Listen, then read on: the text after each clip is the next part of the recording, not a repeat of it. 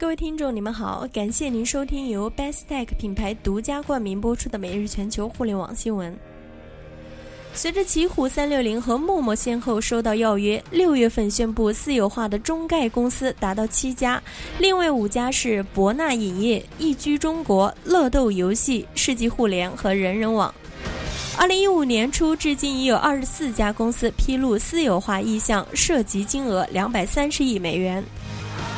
私有化成风，令人产生错觉，在美国资本市场只会被误解、被低估、被做空。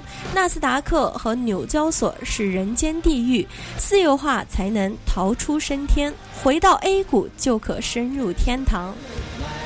其实去美国不一定就是资本孤儿，这些中国公司远渡重洋赴美上市，曾克服无数艰难险阻。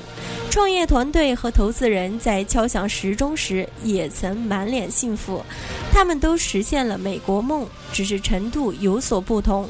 大洋彼岸的日子，有血泪，也有欢笑。